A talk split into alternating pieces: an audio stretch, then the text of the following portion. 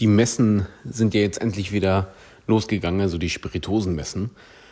Und dadurch, dass ich recht viel über ähm, Sensorik unterrichte, also so Sensoriktrainings gebe und so weiter und eben so Anleitungen, wie verkoste ich richtig eine Spiritose, ta ta ta ta, werde ich dann mal gern gefragt auf den Spiritosen, was ich denn jetzt davon halte und viele wollen da eben auch meine Meinung zu den Produkten wissen und so weiter.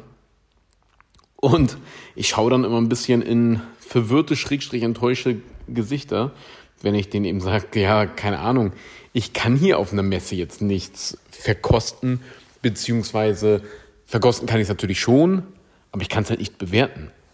Und ähm, ich möchte auch gerne erzählen, warum ich kein Urteil auf einer Messe eben abgeben kann oder nicht möchte, weil man muss sich ja vorstellen, du läufst da ja eben rum, stehst bis zwischen Tür und Angel, bist da am Stand, hattest äh, so gut wie immer auch vorher ja schon was im Glas, das heißt, dein Glas ist ja schon mal gar nicht neutral, ähm, stehst da im wahrsten Sinne des Wortes zwischen Tür und Angel, ja, und trinkst dann irgendwas, jemand redet gleichzeitig mit dir, lautere Leute reden und so weiter und so fort.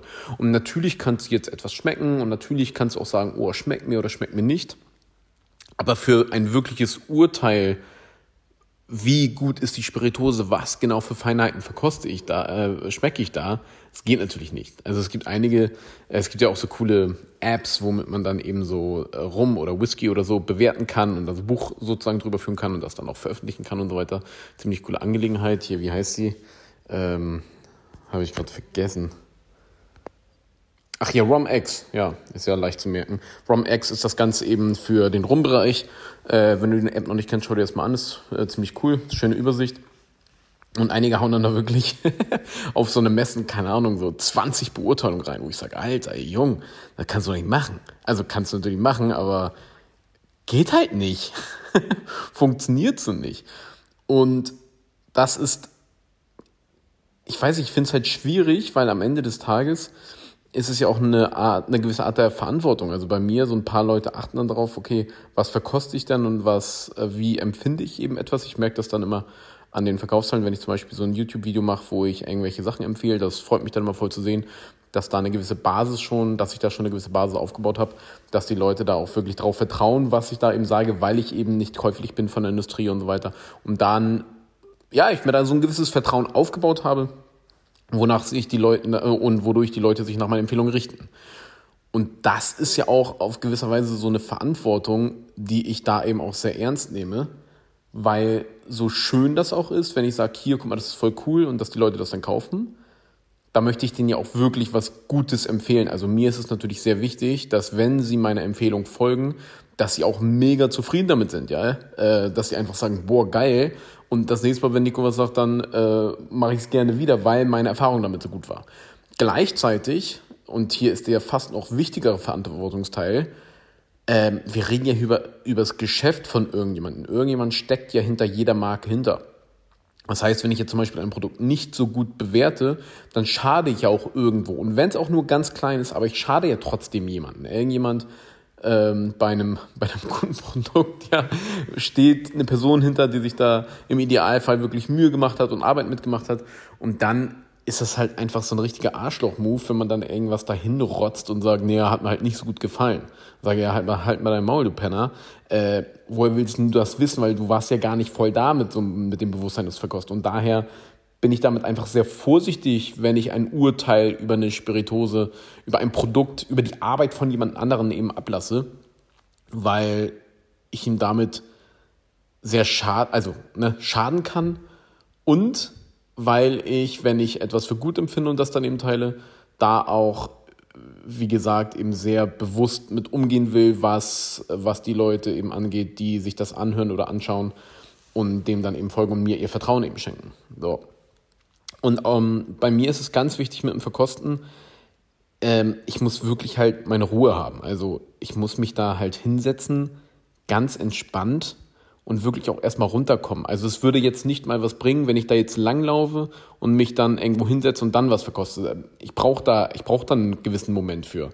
Und ähm, wenn ich zum Beispiel als Juror auf Spiritosenwettbewerben bin, dann wirke ich da ab und zu wie so ein, wie so ein keine Ahnung was, ja, weil du musst dir vorstellen, ich hänge dann da und ich mache dann meine Atemübung vorher, um meine Nase zu reinigen, äh, mache Nasenspülung äh, mit so einer leichten Salzlösung und so weiter, äh, meditiere, ja, das heißt, ich sitze da im Schneidersitz mit geschlossenen Augen, um da halt wirklich so in meiner Mitte anzukommen, um dann vernünftig verkosten zu können.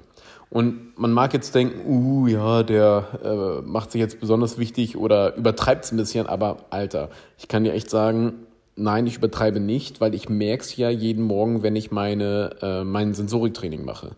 Wir reden hier, schau, ich habe ja so eine kleinen, ähm, so eine Essenzen und so weiter, ne? Und die, die sind halt neutral von der Aufschrift her, das heißt, ich schraube sie auf oder sprühe etwas in, eine, äh, in ein Glas oder was auch immer und riech dran und muss es dann eben ähm, bewerten. Nee, ich muss es nicht bewerten, das war nicht der richtige Begriff, sondern ich muss es erkennen. Und somit trainiere ich eben da mein sensorisches Gedächtnis und eben auch meine Sensibilität, einfach was Gerüche eben angeht. Und bei mir ist es nicht so, dass ich da irgendwie sowas habe wie Zimt und Vanille und so weiter, sondern ich habe zum Beispiel die unterschiedlichen Arten von Vanille. Das heißt, ich sage nicht, es ist Vanille, sondern ich sage, das ist Tahiti-Vanille oder Madagaskar-Vanille oder was auch immer. Ähm, ich unterscheide zwischen Lavendelblüten und Lavendelblätter. Weißt du, was ich meine? Also es geht weiter als einfach nur den, den Stoff, die sogenannte Droge äh, im Fachjargon eben, wie wir es bezeichnen, zu erkennen, sondern wirklich tiefer ins Detail, welche über ich sag nicht Pfeffer, sondern welche Pfeffersorte es ist und so weiter. Und da merke ich eben ratzfatz, dass die Dinge, diese, um diese feinen Nuancen wahrzunehmen, wenn ich da zum Beispiel morgens irgendwie unruhig bin oder so, oder wenn ich das auch so zwischen Tür und Angel mache, dann bin ich nicht in der Lage, diese Feinheiten wahrzunehmen. Ich kann dann zum Beispiel sagen, es ist Lavendel, aber ich bin nicht mehr in der Lage zu sagen, ist es Lavendelblüte oder ist es ein äh, Lavendelblatt. Weißt du, was ich meine?